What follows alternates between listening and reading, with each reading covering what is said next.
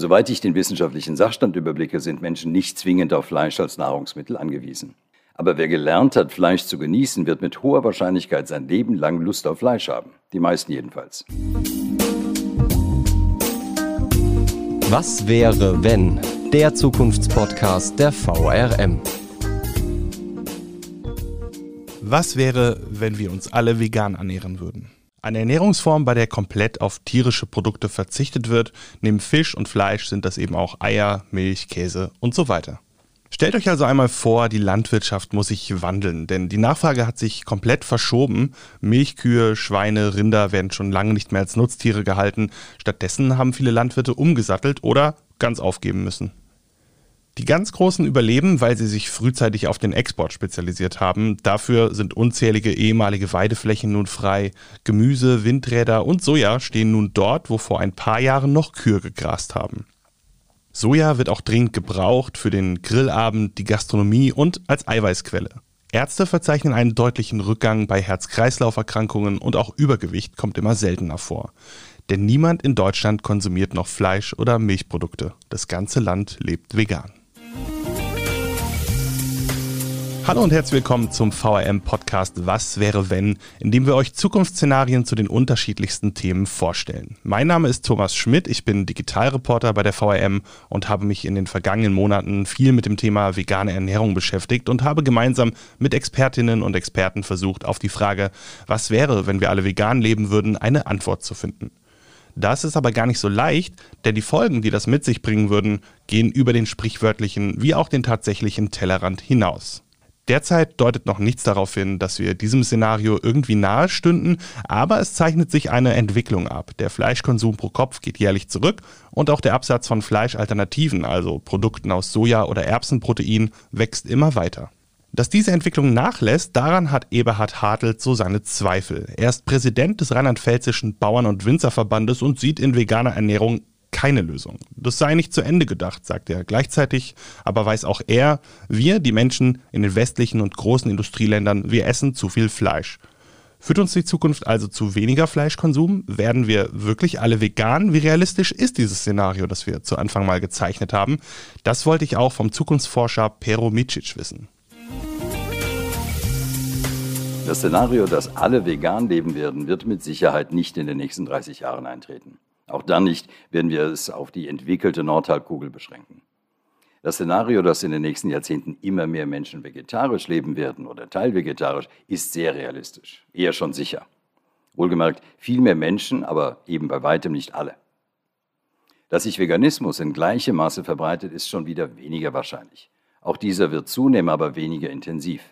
Für den Vegetarismus sind für die meisten Menschen die Argumente offensichtlicher weniger Tiere nur dafür unter für sie unwürdigen Bedingungen nur dafür zu züchten, dass sie früh geschlachtet werden, um Menschen als Nahrung zu dienen.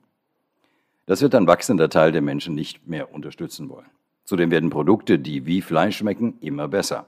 Und nicht zu vergessen, es gibt heute im Labor schon Fleischprodukte, die tatsächlich aus Fleischzellen bestehen, aber nicht am Tier gewachsen sind. Das wird die perfekte Lösung sein, wenn sie weiterentwickelt wird und nicht wesentlich teurer ist als Fleisch. Genau genommen haben solche nicht tierischen Fleischprodukte das Potenzial, viel billiger zu sein als Fleisch. Wie gesagt, ein Szenario, fast alle vegan, halte ich für nicht wahrscheinlich. Ich würde es eher in den Bereich der Überraschungen verlagern. Ich halte es für unwahrscheinlich. Wenn es stattfindet, würde es mich überraschen. Es ist nicht ausgeschlossen, aber doch sehr gering wahrscheinlich und deshalb überraschend, wenn es doch dazu kommt. Deshalb konzentriere ich mich hier mal auf die vegetarische Ernährung. Soweit ich den wissenschaftlichen Sachstand überblicke, sind Menschen nicht zwingend auf Fleisch als Nahrungsmittel angewiesen. Aber wer gelernt hat, Fleisch zu genießen, wird mit hoher Wahrscheinlichkeit sein Leben lang Lust auf Fleisch haben. Die meisten jedenfalls. Diese Lust kann sehr wohl mit Fleischersatz oder nicht tierischem künstlichen Fleisch befriedigt werden. Geschmack und Konsistenz werden nicht zu unterscheiden sein von echtem Fleisch. Und selbst wenn es bei Fleischverzicht einen Mangel an Nährstoffen gäbe, lassen sie sich zumindest mit dem echten, aber nicht tierischen Fleisch und nötigenfalls mit Zutaten befriedigen. Ja, die Sache mit den Nährstoffen. Ein Argument, das sich Veganer in der Familie und unter Freunden oft anhören müssen. Und da ist auch etwas dran. Silke Restemeyer von der Deutschen Gesellschaft für Ernährung rät Veganern dazu, ein Vitamin B12-Präparat einzunehmen, denn das sei ein kritischer Nährstoff in der veganen Ernährung. Dazu zählen potenziell auch Protein, Aminosäuren und Mineralstoffe. Es erhöht sich also das Risiko für Nährstoffdefizite und Gesundheitsstörungen, sagt sie. Auf der anderen Seite aber ergeben sich zahlreiche Vorteile. Das Risiko für bestimmte Krebsarten und viele andere Krankheitsrisiken sinken. Vor- und Nachteile gleichermaßen also. Aber es geht bei der Ernährung ja nie nur um das eigene Wohlbefinden. So eine weitreichende Entscheidung, dass wir nun plötzlich alle vegan wären, wirkt sich natürlich auch auf die Umwelt aus. Eberhard Hartelt gibt zu bedenken, dass die Hälfte der landwirtschaftlichen Nutzung weltweit Grünlandnutzung, also Kraut- und Wiesenflächen sind, die meist beweidet werden. Große Bereiche sind also gar nicht anders nutzbar und um das offen zu halten, braucht es eine Beweidung, sonst drohen diese Regionen zu verbuschen oder der Wald holt sie sich zurück, verwalden nennt man das. Man kann aber auch in die andere Richtung argumentieren, etwa wie Florian Antoni. Er forscht am Freiburger Öko-Institut und gibt zu bedenken, dass für den Sojaanbau, für den Verzehr durch den Menschen ja mehr oder weniger die Anbauflächen für tierische Futtermittel verwendet werden könnten, denn ein Großteil der weltweiten Sojaproduktion geht ohnehin derzeit in die Bereitstellung von Futtermitteln. Wie sich das Ganze auf das Klima und die Umwelt auswirken würde, das wird unter anderem in dem jährlich erscheinenden Fleischatlas beschrieben. Und die Zahlen, die da genannt werden, sind beeindruckend. Hier geht man davon aus, dass wir alle unseren Fleischkonsum auf die von der Deutschen Gesellschaft für Ernährung empfohlenen 600 Gramm pro Woche reduzieren würden und selbst dadurch würden wir die Treibhausgasemissionen in der Rinderzucht von 12,3 Millionen Tonnen auf 6,4 senken.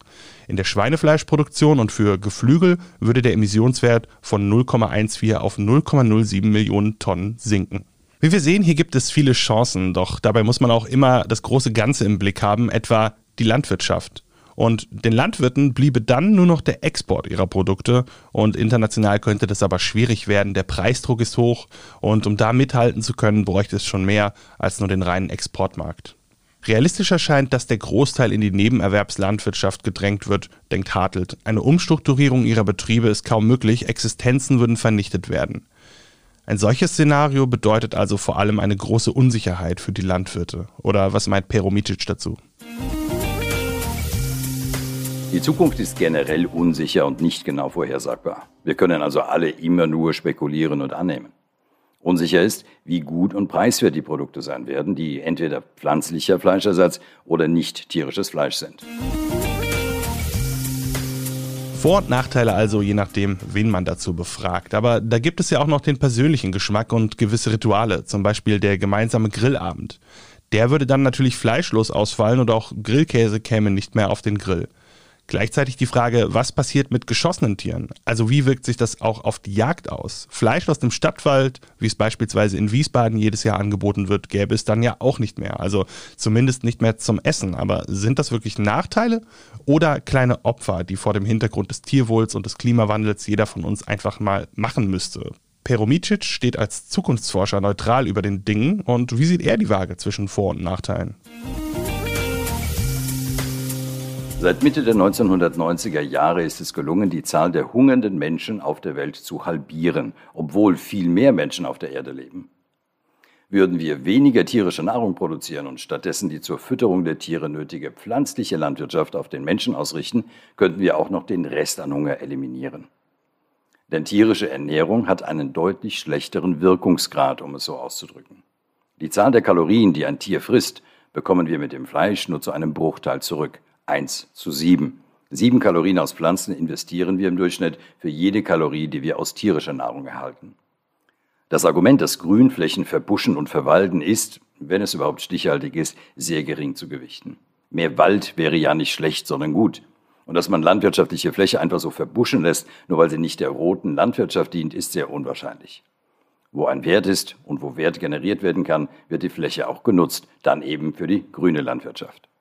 Ganz sicher ist, dass die Belastung der Atmosphäre mit Methan deutlich geringer wäre, je mehr wir auf die Viehwirtschaft verzichten. Methan ist 25 mal schädlicher als CO2. Aller Erfahrung nach kümmert es in der Praxis aber leider nur wenige Menschen, dass ihr Fleischgenuss diesen Schaden anrichtet. Die Lust und die Gewohnheit sind da immer stärker. Aber mit perfektem Ersatz sind die Chancen auf Fleischverzicht deutlich höher. Eine Gegenbewegung zu gesunder Ernährung, so etwa, dass dann die Menschheit wieder wissentlich mehr Fastfood und vor allem mehr Zucker zu sich nimmt, halte ich für überwiegend unwahrscheinlich. Voraussichtlich werden sich entwickelnde Regionen der Welt eine Phase von Fastfood und Zucker durchmachen, so wie wir. Aber wer sich einmal dort herausentwickelt hat und sich wenigstens etwas gesünder ernährt, wird nicht mehr dauerhaft zum Ungesunden zurückkehren. Dafür müsste es schon eine Weltkatastrophe geben, nach der den Menschen alles gleichgültig ist. Wie ist eure Meinung zu dem Thema? Könntet ihr euch ein solches Szenario vorstellen? Und was wäre für euch am schwierigsten auf dem Weg zum Veganer? Schreibt uns das doch gerne mal. Wir sind unter der E-Mail-Adresse audio.vrm.de zu erreichen und schon sehr gespannt, was ihr zu sagen habt. Noch viel mehr zu dem Thema könnt ihr in unseren digitalen Stories nachlesen. Zum Beispiel, wie ausgerechnet ein Frankfurter Metzger zum Veganer geworden ist oder wie sich vegane Ernährung noch auf die Gesundheit und das Klima auswirkt. Den Link dazu findet ihr in den Show Notes. Das war's für heute. Kommt gut in die Zukunft.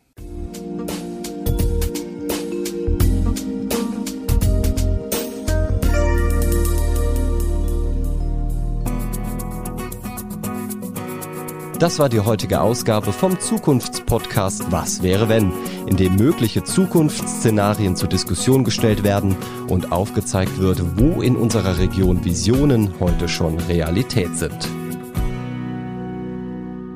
Ihr wollt noch mehr spannende Geschichten, Reportagen und News aus eurer Region?